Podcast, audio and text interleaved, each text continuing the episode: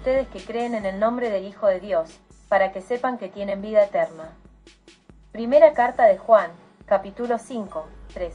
La salvación entrecortada, intermitente, limitada, eso no es un concepto que se puede hallar en la Biblia.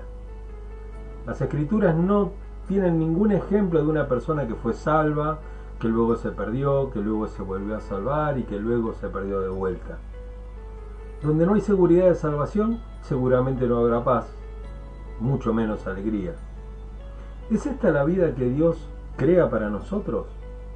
La gracia de Dios crea un alma confiada que declara, no me avergüenzo porque sé en quién he creído y estoy seguro de que tiene poder para guardar hasta aquel día lo que le he confiado.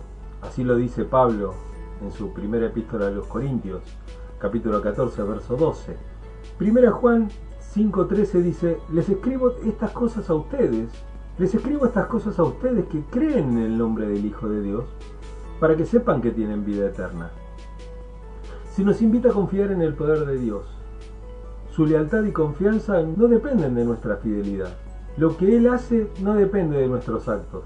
Su amor no depende del nuestro. Su luz en nuestra oscuridad muchas veces parece parpadear, pero de ninguna manera podrá apagarse.